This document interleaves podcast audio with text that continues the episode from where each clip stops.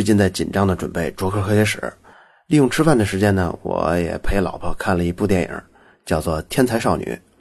开始我以为它是一个家庭关系的剧情，可是后来发现它跟数学有点关系，这才看了下来。突然就有了点感触，跟大家分享。这部片子呢，说的是一个舅舅跟姥姥争一个六岁小孩的抚养权的故事。那为什么要争夺抚养权呢？因为这两个人对怎么抚养这个小女孩。观念非常不同。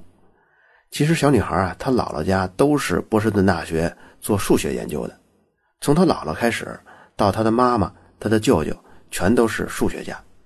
但是命运都不同。姥姥呢，是因为结婚之后，生活重心就不得不变为家庭了。你想那个年代嘛，妇女从事科研阻力非常大，所以她最后就放弃了数学研究。可让她放弃数学研究的那段婚姻呢，也没有维持多久。所以姥姥这一辈子是事业家庭全都没捞着。小女孩的爸妈呢，早早就离婚了，留给了她妈妈。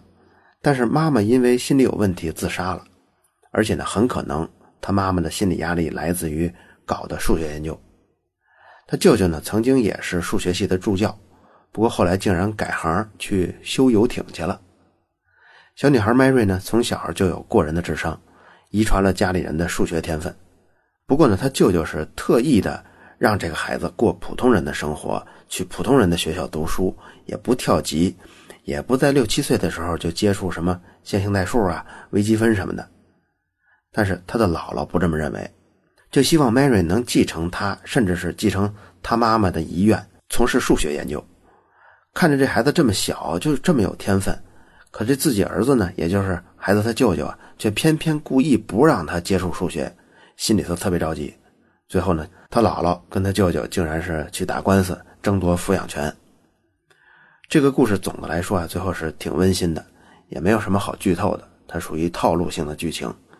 看的呢，它是一种感觉，而不是结局。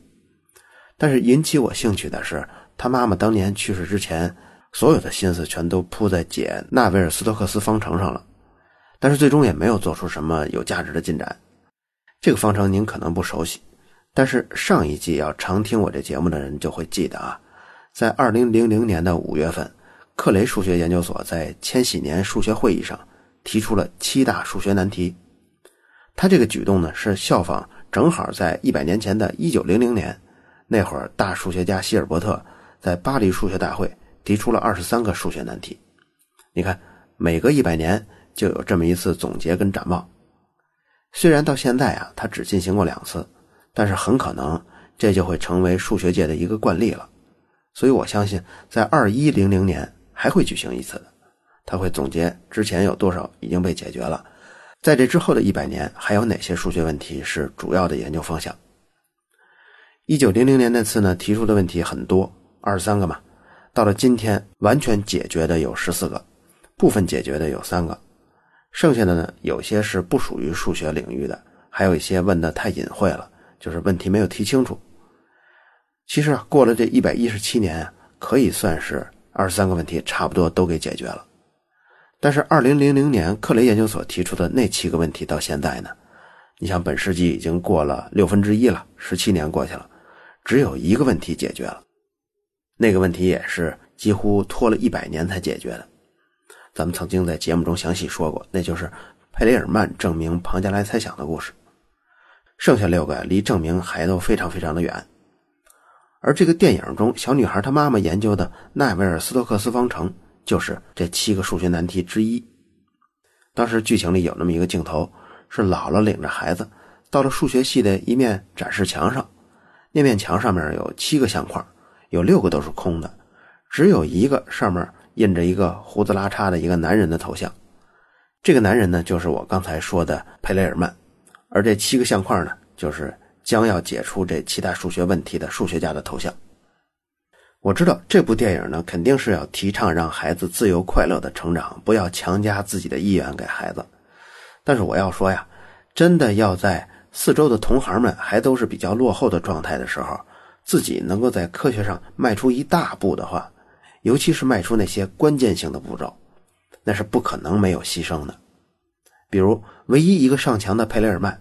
他就是一个与世隔绝的怪人啊！他就是从七岁开始在卢克辛的数学俱乐部做高强度的特训，后来一辈子都跟数学为伍。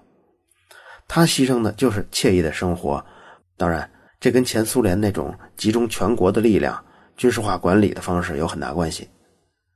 虽然佩雷尔曼是个怪人，但是他这一步迈出的价值，如果我们把时间拉长去看，那就是人类文明史上浓重的一笔呀。这样的例子呢还有很多，你比如像很多围棋大师们，还有传奇的小提琴大师们，那大都是经历过痛苦的童年。但他们的伟大跟神奇也一直流传到现在。不过呢，个案说明不了太多问题，我们也可以轻松的找到很多的反例。那些反例中，那个人的伟大甚至远远超过佩雷尔曼，超过围棋大师、小提琴大师。你比如像牛顿、达尔文、霍金，那小时候都是没有经过那个学科领域刻意的训练的，他们都是在接近二十岁的时候自己选择了生活的目标。最终都达到了一个非常高水准的成就。有时候呢，我会把天才做出惊人的成就，想象成是一锅沸腾的冒着泡的热粥溅出汤汁的过程。我们是没法预测哪个泡泡破裂之后会溅出汤汁来的，但是我们敢肯定，只要底下的火不给它关了，把盖子敞开，那早早晚晚会有足够多的汤水溅出来的。这些溅出来的汤水呢？就是人类文明的结晶，它越多越好。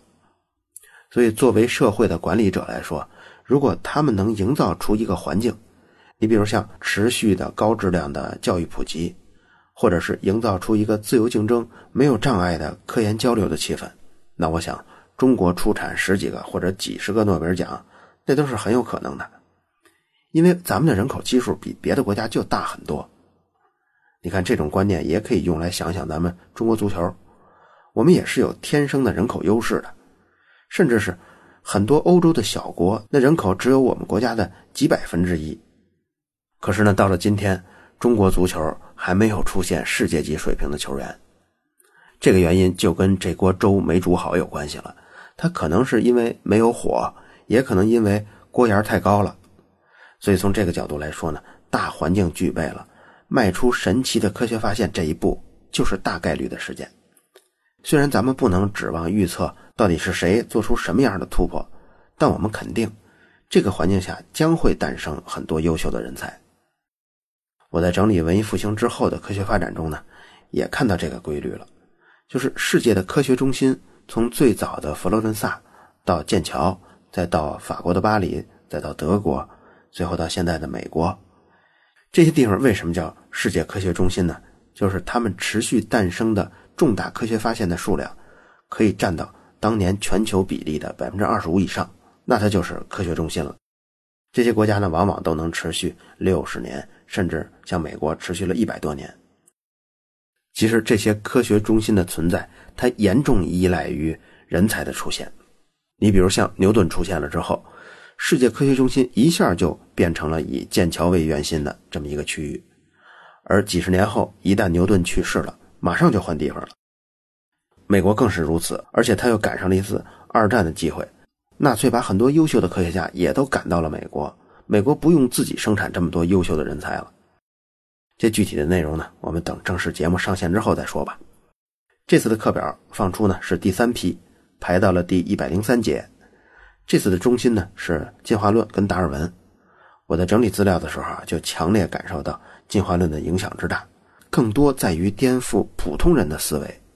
可以说，从此之后，每个人看待自己、看待其他生物的想法就全变了。好了，这次就剧透这么多，课表奉上。感兴趣的听众朋友们，等七月底的时候节目上线，大家一起来听吧。